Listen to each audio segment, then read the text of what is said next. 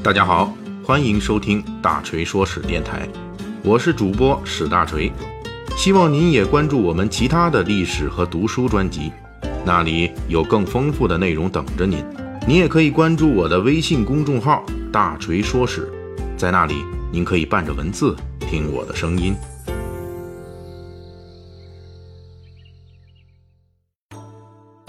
本期我们要说《水浒传》里若隐若现的一项北宋民俗。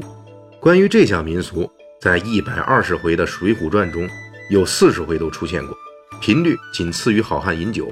从《水浒传》关于这项民俗的文字描写来看，施耐庵对于此道那是非常了解的。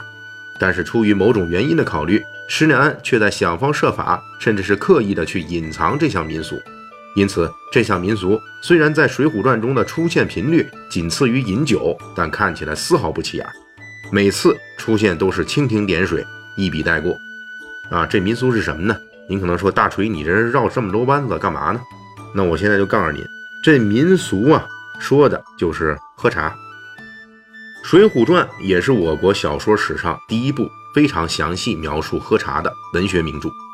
施耐庵虽然关于喝茶的细节事无巨细都有所交代，但是却明显刻意淡化了喝茶这项民俗，是为什么呢？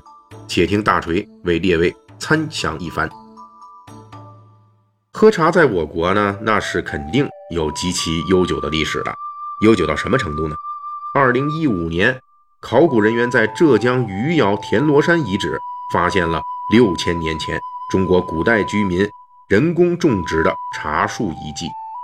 我国历来有神农氏尝百草发现茶的传说，一般认为神农氏那就是史书上记载的活动于五千年前的炎帝。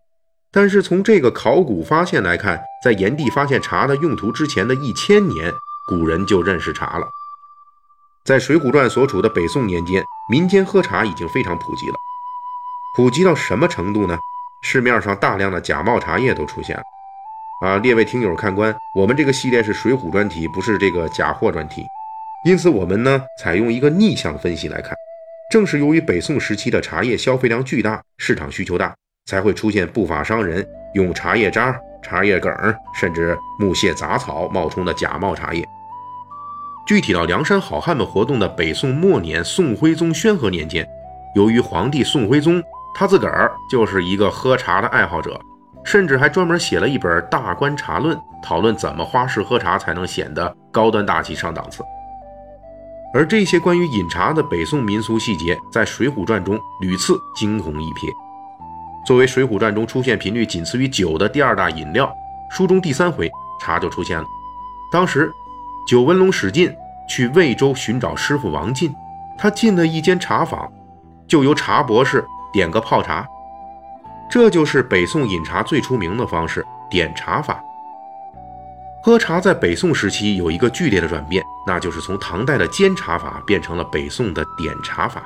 所谓煎茶，有点类似于煮茶叶汤，通过一系列复杂步骤把茶叶碾碎，还需要加盐调味儿，还可以把红枣啊、红豆啊、陈皮呀，还有葱姜蒜等等调料都可以放进去啊，跟现在的煲汤似的，就拿这些东西一起煮。而到了北宋，出现的点茶法已经简化了煎茶法的步骤，将茶叶碾碎之后，以开水冲泡，倒入茶杯以后，以茶筅搅拌。这茶筅是什么玩意儿啊？这种茶具在现代的日本茶道中还经常能看到。什么东西？有点像这种小吹帚啊，一个小扫把的东西。这个现代的日本茶道中呢，有时候他沏这个抹茶的时候，啊，您就能看到他用这个东西去做。那么搅拌好了以后呢，就可以喝了。这种点茶法在明代随着炒青法的推广，就被近似于现代的喝茶所取代了。顺带说一下，就这么一个喝茶的细节描写，施南还信手一笔，把茶博士这个唐宋时期民间的通俗叫法给引出来了。所谓茶博士，是唐代茶圣陆羽的外号。起初这是一个轻蔑的侮辱性的称呼。陆羽号称茶圣，力主倡导饮茶之道。在唐朝时影响很大，很多贵族官僚都跟风喝茶。当时的御史大夫李继清看不上陆羽倡导茶道，认为这是小把戏，上不得台面，因此跟陆羽喝茶之后，命奴仆拿三十文钱打赏陆羽，说是打赏给监察博士的。这个钱在唐代能干嘛呢？也就是买把菜刀。李继清这句话带有明显的侮辱性，把陆羽气坏了。不过茶叶的风靡不是一个御史大夫能够阻挡的。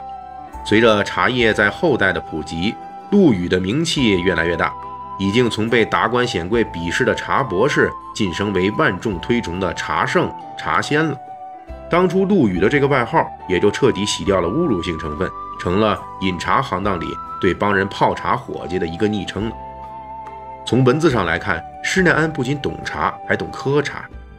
《水浒传》第四回，赵员外带着鲁智深拜访五台山智真长老。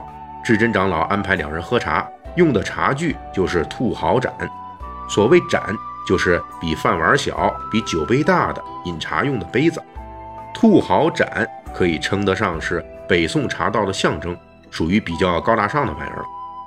之所以叫兔毫，取的就是茶具的釉面颜色干黑如漆，釉面上布满密集的金脉状白褐色纹饰，就好像兔子身上的毫毛一样。黑白映衬，闪闪发光。兔毫盏很好的满足了宋朝人对于饮茶时的色彩需求，那就是崇尚茶汤要白，同时茶具要黑。取得的意境就是黑白互相衬托。智真长老能拿出这么高尚的茶具招待客人，说明挺有钱的。书中后文描写鲁智深在五台山下吃狗肉的时候，专门交代过，智真长老所在的五台山文殊院。在山下拥有不少土地和商铺，属于很有经济实力的宗教团体。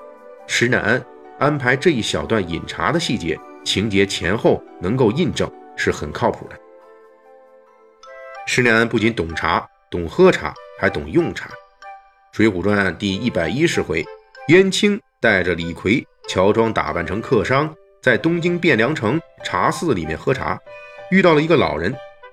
书中写道：“为了打听消息。”燕青等人就请老人会茶，这是唐代中期以后出现的一种喝茶交往的方式，一般是三人以上，功能跟我们今天的茶话会差不多，方便大家互相交流感情。